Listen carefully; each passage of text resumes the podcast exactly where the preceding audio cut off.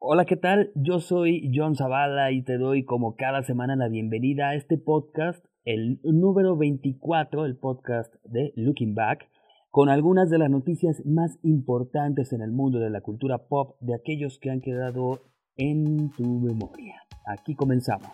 Bienvenido al podcast de Looking Back, con lo más importante de lo ocurrido en la semana y que quedará en, tu, memoria.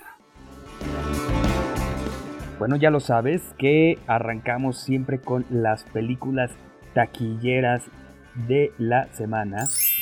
Y en esta ocasión, en este fin de semana, está en el tercer lugar la cinta Good Boys.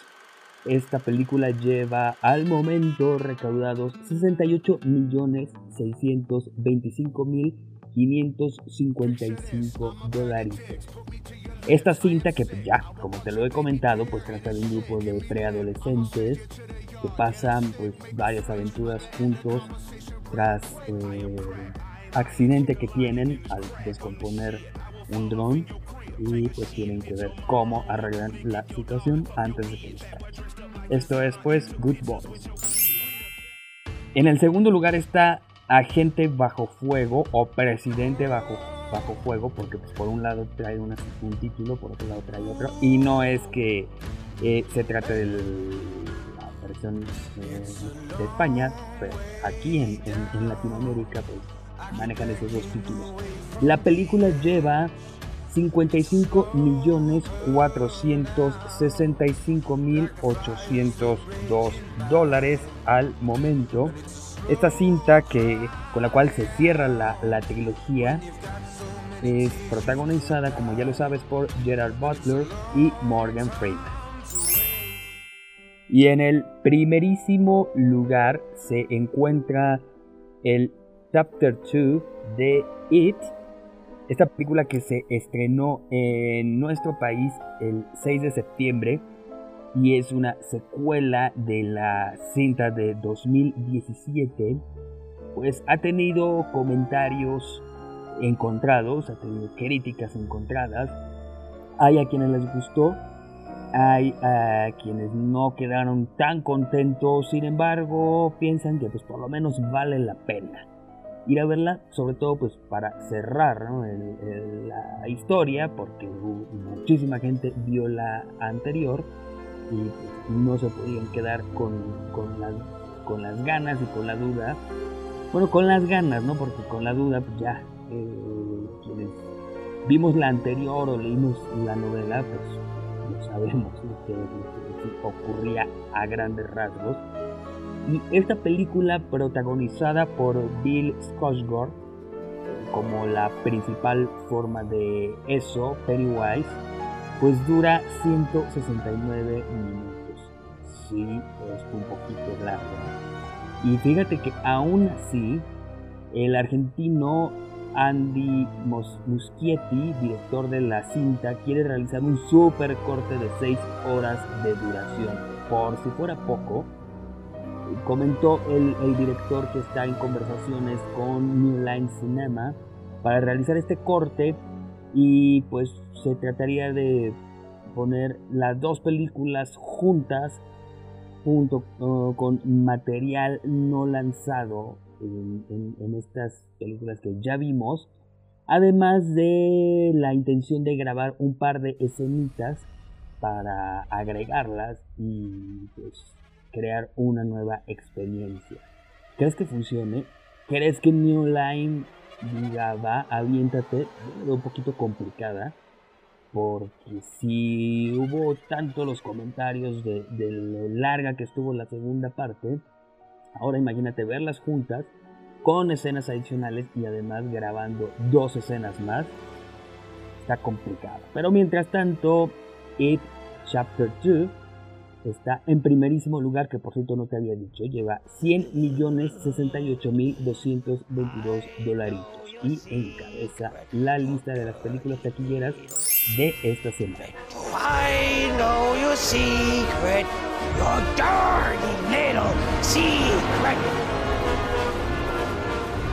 Pasando a otros asuntos, vámonos a algo de la música. Y este año se conmemora el 73 aniversario del nacimiento de Freddie Mercury y se celebra lanzando un nuevo video de la canción Love Me Like There Not Tomorrow. Esta canción originalmente se encuentra en el álbum Mr. Bad Guy de 1985 y para estas celebraciones el mexicano Esteban Bravo junto con Beth David hicieron un video animado para la ropa.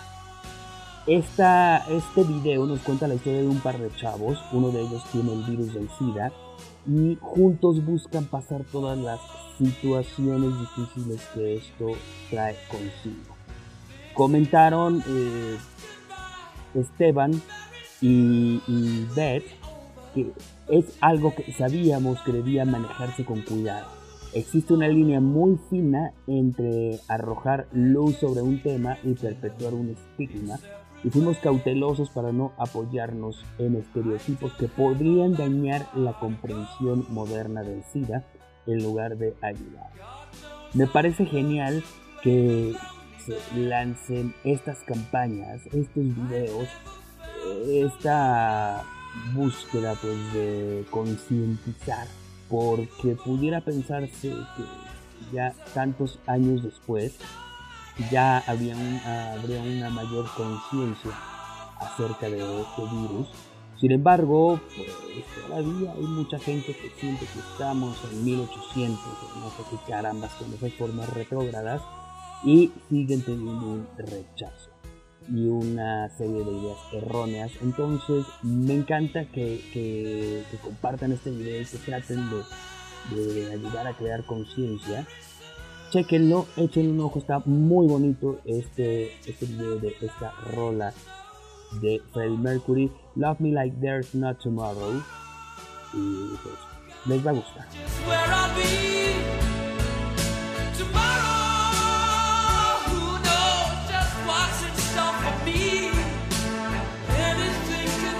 En otros asuntos, ahora vamos a pasar al cine porque pues ya desde hace algunas semanas hemos estado, hemos estado teniendo noticias acerca de Spider-Man. Ha sido un gran tema de conversación con esta ruptura entre Sony y Disney. Ya se había dicho que Spider-Man no formaría parte del MCU pero parece ser que sí podría estar, sí podría llegarse a un arreglo. Esto porque al parecer Sony le estaría otorgando a Disney un 30% de las ganancias que deriven de proyectos futuros de Spidey en el MCU. Sin embargo, eh, solicitaría además que Venom ya forme parte de aquel universo cinematográfico. Sabemos pues que todo el inicio de la, de la bronca es la lana. Porque en la renovación de, de esta serie de contratos, Disney exigía un 30% de las ganancias, cuando antes tenía acceso o podía reclamar un 5%. Se les hizo una mentada de madre el, pues, del 5 irse al 50% y esto pues derivó en la serie de enormes broncas con las cuales ya se había asegurado que Spider-Man quedaba fuera del MCU. Parece ser que se llegó a un arreglo, pero pues casi casi se sale con la suya, se salió un poquito con la suya porque se va a llevar un buen lanón con las próximas entregas. ¿Cómo la ves? ¿Tú, qué, crees que fue una buena decisión de parte de Sony o no? Todavía parece que no está nada escrito, parece que no está nada firmado. Es supuestamente a donde van las conversaciones en este momento, pero vamos a ver qué es lo que ocurre y pues ya las declaraciones oficiales del regreso de Spider-Man al MCU.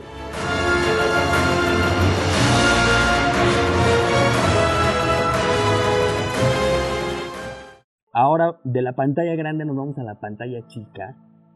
Quiero comentarte un poquito acerca de Netflix, que pues ha tenido meses muy muy muy difíciles con la salida de gran parte de su catálogo. No sabemos decir si, o no podemos decir que precisamente se durmió en sus laureles, o sí. ¿Tú qué piensas?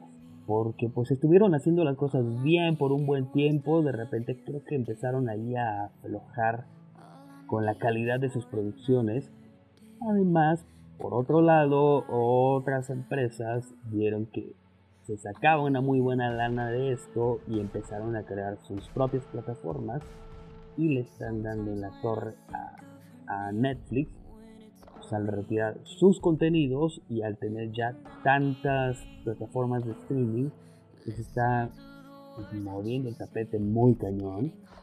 Así que eh, vamos a ver qué tal está Netflix en 2020 tras la salida de esas cartas tan fuertes por un lado y por otro pues yo creo que no tienen presupuesto para seguir haciendo tantas producciones grandes por lo cual han decidido recortar varias de sus, producciones una de ellas es eh, la serie Dark que pues tiene muchas vistas sin embargo solamente llegarán a la tercera temporada y Bye a Dog.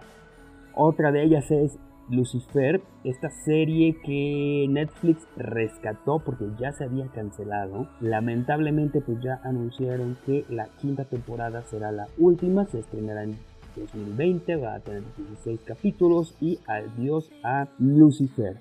Lo mismo ocurre con Designed Survivor, que pues ella, esta serie se transmitió por ABC, ahora pues ya será la última temporada, será de 10 capítulos y va y se va.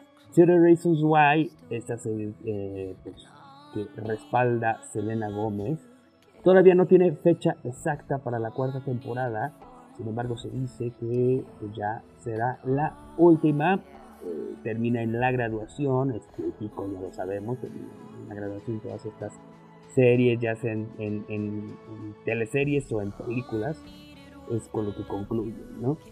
Entonces pues ya será la última. Eh, Bertie, Travelers, Chambers, Friends for College, eh, Jessica Jones, The Punisher son otras de las series que se van, que ya terminan. Al igual que Fuller House, esta serie que fue una secuela y pues yo creo que no está tan bien, ¿no? Coméntame si tú la viste. Y esto es lo que ocurre, lo que está anunciando Netflix y la salida de varias de sus series porque la cosa no va bien. Vamos a ver qué es lo que ocurre en la próxima, el próximo año de Netflix, a ver cómo les está.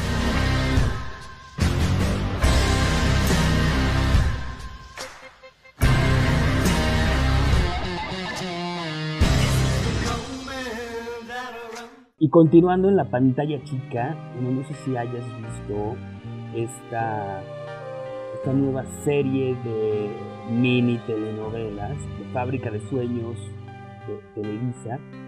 Ya se anunció oficialmente eh, ya con algunos avances y todo, el estreno del remake de Cuna de Lobos. La primera, pues recordemos que estuvo bajo la producción de Carlos Telles en 1986, se estrenó. Este año llega la producción de Giselle González. Antes fue María Rubio, Catalina King. Hoy es Paz Vega. Y, y pues es una telenovela que ha causado muchísima polémica. Ya mucha gente ha estado hablando de ella desde hace años porque hace ya un buen, buen, buen tiempo se quería hacer el remake, pero pues nadie se quería aventar el finito, ni de la producción, ni de los actores, especialmente quien tomara el personaje de Catalina Cruz. ¿Qué más ha ocurrido en cuanto a la polémica? Bueno, mucha gente dice que pues, es mejor no tocarla. Por otro lado, hay algo que también llama mucho la atención, es que unos critican el que se sigan haciendo las historias del mismo modo en el que se hizo hace 30 años. ¿no? tiene tanto que se hizo una nueva versión de Simplemente María, lo cual es sumamente ridículo que en 2019 o 2017, no recuerdo bien en qué momento fue, pero muy reciente. Eh, pues es ridículo, ¿no? Que se siga haciendo estas historias de una mujer que, llega de su pueblo y todo, pero pues de la forma en la que llega, ya, como que no aplica. Entonces quieren versiones modernas, quieren versiones adaptadas a los nuevos tiempos, a la realidad del día de hoy. Entonces se hace la adaptación de Cuna de Lobos, igual como un thriller, como lo era originalmente, pero pues en situaciones actuales. Y tampoco les gusta. Entonces, ¿qué carambas quieren, no? que se sigan haciendo igual que antes o que se hagan de un modo nuevo. No entiendo otra cosa también que me llamó mucho la atención es estar viendo las noticias que comentan que la historia va a tener una pareja homosexual. Me parece muy curioso porque pues, es algo que ni al caso, ¿no? Estar anunciando. O que en las demás historias dicen, es la historia de una pareja heterosexual. No se dice, ¿no? Creo y es algo en lo que he insistido muchas veces, que las cosas tienen que verse en las cuestiones de orientación sexual de un modo más natural y pues sin importar si se trata de una pareja homosexual, heterosexual, bisexual, todo este abanico del LGBT más. Entonces, no me parece importante, no me parece trascendente la orientación de una de las parejas. Creo que ya en el momento, sobre la marcha, pues la gente verá y dirá, ah, mira, son dos hombres. Y ya, es todo, ¿no? Pero bueno, ahí está. Comenta si te late esta onda de la fábrica de sueños y si piensas ver a Paz Vega como la nueva Catalina Krill en La Usurpadora. De Cuna de Lobos, es que también te voy a hablar de La Usurpadora. Que La Usurpadora, pues, ha tenido una muy buena aceptación. La, las cifras, pues, han sido de aprox 3.200.000 televidentes en promedio. La historia que vimos anteriormente, en la década de los 90, estuvo protagonizada por Gaby Hispanic. Esta nueva versión por Sandra Echeverría. No se trata de la primera, eh, la primera versión de esta telenovela. La, primerita, primerita es una telenovela venezolana estrenada en 1972 en México, la primera versión se hizo en 1981 y estuvo protagonizada por Angélica María y Juan Ferrara. Si pensabas que esta onda de los refritos en México era algo nuevo, uff, un día de esto nos vamos a soltar, vamos a soltar ahí platicándote acerca de los remakes de telenovelas. Coméntame si, si, si te late esta idea de los remakes de las telenovelas en México y vas a quedar en verdad sorprendido. Lo que pasa es que antes uno no se enteraba tanto, ¿no? Pero hoy en día pues es súper fácil que te enteres qué telenovelas son, son refritos y cuáles incluso ya se habían hecho en nuestro país. Pero bueno, lo cierto es que esta nueva versión de La Usurpadora está teniendo una muy buena aceptación en nuestro país. Y comenta si tú ya la viste y si te gustó. La verdad es que yo no la he visto. Yo creo que sí la voy a ver. Y ahí ya les compartiré mis impresiones. Pero bueno. Mientras decido si la veo o no la veo, pues vamos a hacer una pausa y ahorita volvemos con más. No te muevas, tenemos un mensaje súper importante y ahorita regresamos porque ya tenemos algunas cosas que contarte acerca de eh, diversos temas de tecnología, también de música y de videojuegos. Así que no te muevas, esto es el podcast de Looking Back. Anúnciate en Looking Back. Haz que tu marca llegue a más de 10.000 personas todos los días. Página, podcast, redes sociales y próximamente mucho más. Escríbenos a info.lookingback.com.mx info.lookingback.com.mx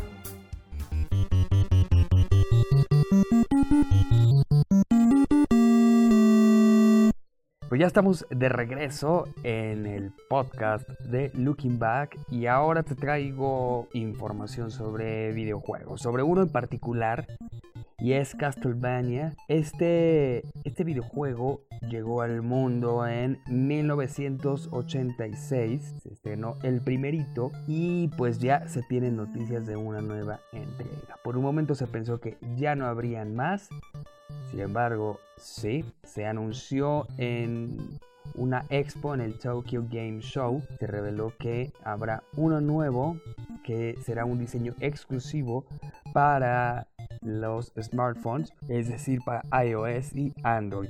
Todavía no se sabe mucha información, ya se presentó un tráiler, ya se lanzó un comunicado, sin embargo no hay mucho, mucho, mucho todavía que ver.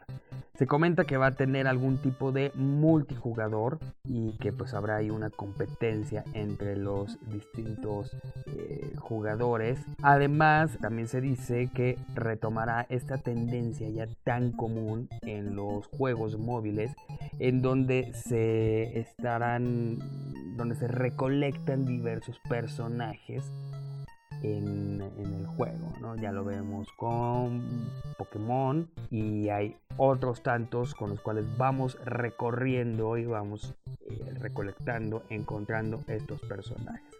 Todavía no se sabe de qué forma se obtendrían, sin embargo, pues esperamos ya en los próximos días ir teniendo esa, esa información. Tampoco se sabe la fecha de lanzamiento. Vas a decir, bueno, entonces, ¿qué demonios sabes? Bueno, pues que hay un juego de Castlevania que está por lanzarse. Tampoco se sabe si va a llegar a América. Pero bueno, ahí es el trailer. El trailer está muy padre, está muy interesante. Como te decía, el primer episodio se lanzó en 1986, el último en 2014 y de ahí a la fecha pues solamente hubo dos juegos más, uno en 2015 y otro en 2017 para unos artefactos llamados eh, Pakincho que pues, son similares al pinball, pero videojuegos como tal, pues no, no, no hubo nada después de 2014. Sin embargo, pues vamos a tener uno más y será exclusivo al parecer para los smartphones Android y iOS.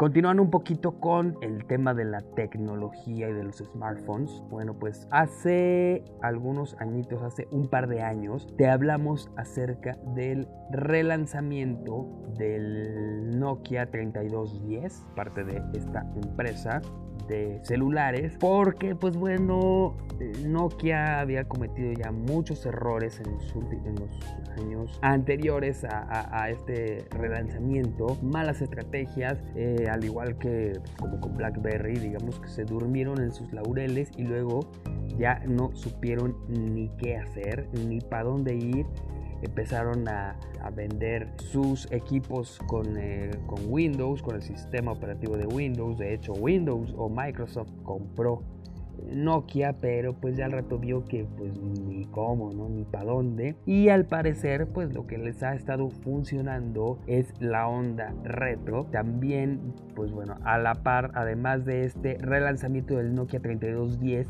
se lanzó un sistema operativo que convertía ciertos modelos de sus teléfonos en smartphones, obviamente con las limitaciones. Digo, si tenía una cámara súper básica, pues no por meterle ese sistema ya ibas a tener una cámara de súper alta resolución, no, ibas, no se iba a convertir en un teléfono de alta, de gama alta, pero pues sí, te iba a permitir tener ahí algunas aplicaciones básicas, algunas funciones básicas propias de un smartphone. Y bueno, ahora se ha anunciado que lanzarán un smartphone con tapita, así como esos clásicos que creo que uno de los más recordados es uno de Motorola, que desde por ahí del 2000 tuvieron algunos, pues fueron varios años con smartphones, o mejor dicho, con teléfonos celulares con tapita y ahora pues Nokia retoma esto y va a lanzar un equipo ya smartphone pero con tapita con un diseño muy retro una onda muy retro pero ya digamos que más uh, pues fashion porque pues el, el Nokia 32, 3210 pues era muy locochón ahora esto va a ser un más formal el de, la tapita. Y pues vamos a ver qué onda, ¿no? Vamos a ver cómo le va a Nokia con este nuevo equipo. Como decía, pues está apostando por la onda retro por un lado y también por otro lado por la resistencia. Recordemos que el 3210, bueno, era súper, súper resistente y ahora pues algunos de sus modelos eh, tienen protección adicional entonces se están convirtiendo en equipos que recomiendan mucho para la gente que anda en obras, y no digo de teatro, sino en construcción, en cosas así, y pues que de repente sienten, tienen miedo de que algo pueda llegar a ocurrirles a su equipo. Entonces, pues Nokia les invita a que conozcan sus nuevos modelos y sus rediseños porque comenta pues son muy resistentes. Entonces vamos a ver qué onda, cómo le va a Nokia con estos nuevos modelos o estos relanzamientos ya en, versiones actualizadas de sus equipos. ¿Tú tuviste alguna vez un teléfono Nokia? Yo sí, ¿tú cuál tuviste? Coméntanos.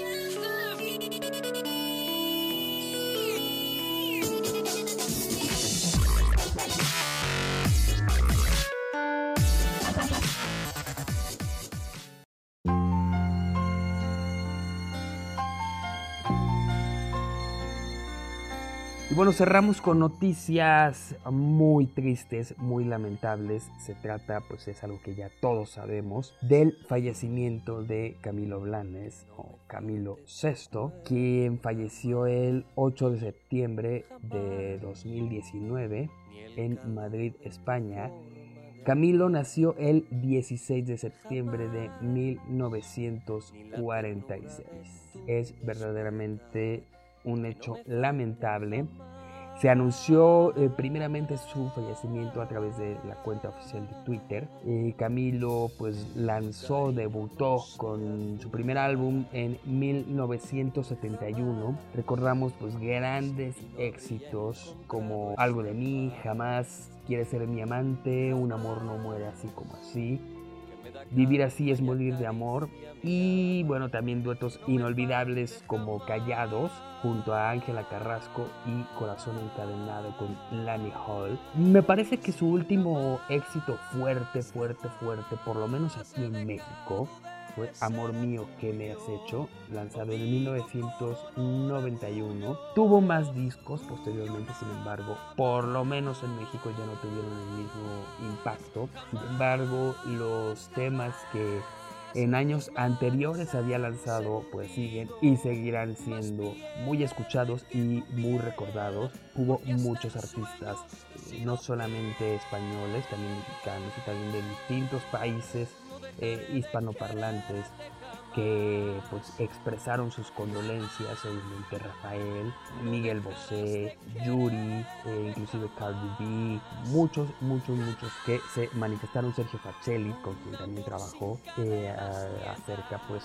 de esta pérdida, Lani Hall, Lucía Méndez, Manolo Otero, muchos, muchos que extendieron y externaron sus condolencias por esta terrible pérdida. Bueno, lamentablemente de lo último o de lo que se habló más, si no es que lo único de lo que se hablaba en los últimos años acerca de Camilo VI, era por un lado de las cirugías, que se sometió a muchísimas cirugías plásticas y pues se hablaba mucho de los resultados y también de los problemas de salud. Sabemos que pues, tenía ahí problemas renales, sabemos que tenía problemas de hígado, todo esto derivado de un, fuerte alcoholismo. Entonces, pues fue lo que lo, que lo llevó a la tumba. ¿no?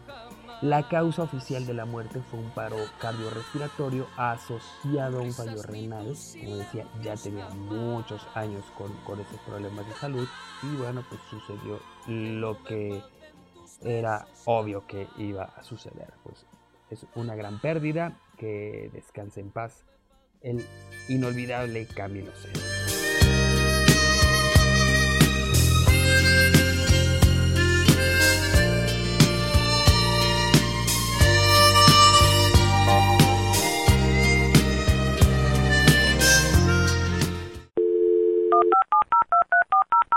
Visítanos en lookingback.com.mx Síguenos en nuestras redes sociales.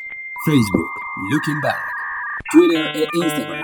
Looking Back 1995. Looking Back 1995. Bueno, ya es momento de despedirnos. Muchas, muchas gracias por tu atención. Este fue el podcast número 24 de Looking Back. Mokti estás allí. Hola Mocti, ¿qué tienes que compartirnos el día de hoy? Amigos Zavala, amigos de Looking Back, ¿cómo están? Me da mucho gusto saludarlos.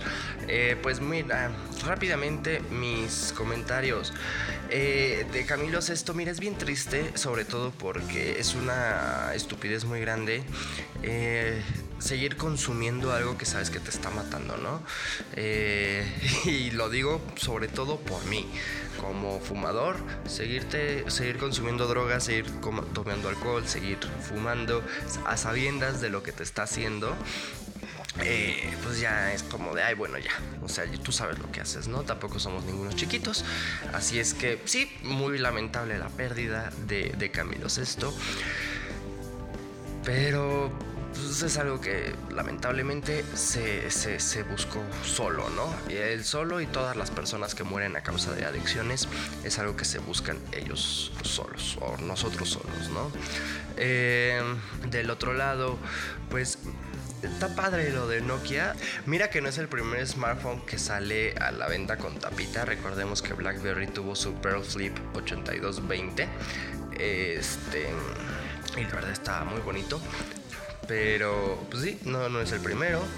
Em, y pues, pero está cool. Ya a ver, espero que, les funcione, que le funcione este intento a la empresa Nokia, porque pues es una empresa que ha luchado y ha persistido para, para seguir en el mercado. Y la verdad es buena marca, ¿no? Así es que habrá que ver. De Castlevania, pues habrá que probarlo si es que llega a México. Y creo que esos son mis comentarios, amigo. ¿Vale? A los amigos de Looking Back, pues les mando un enorme abrazo, enorme, enorme, enorme, muy apretado, muy fuerte. Pásenla muy padre este puente. Muchas gracias por escucharnos y por permitirnos acompañarles pues en su carro, en el gimnasio, en el trabajo, en la escuela, en el taller en la piscina. pues nada, estamos en contacto, ya saben que estamos por aquí en lookingback.com.mx y en nuestras redes sociales. Pues entonces, como decía hace un momento, muchas gracias Mokti.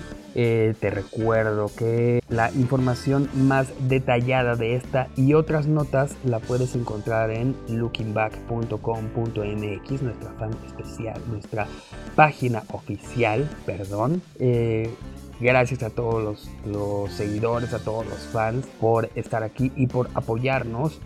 Eh, síguenos en nuestras redes sociales Estamos en Facebook, estamos en Twitter, estamos en Instagram y estamos en YouTube. A través de estas redes sociales también nos puedes compartir tus comentarios, nos puedes decir qué te parece el podcast.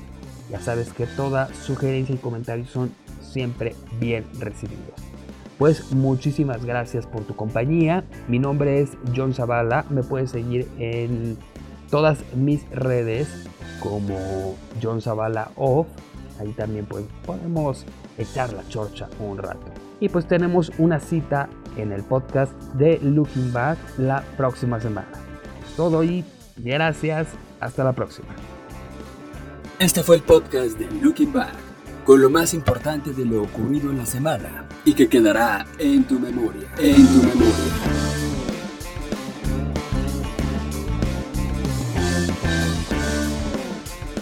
Podcast de Looking Back es una producción de Rush Media.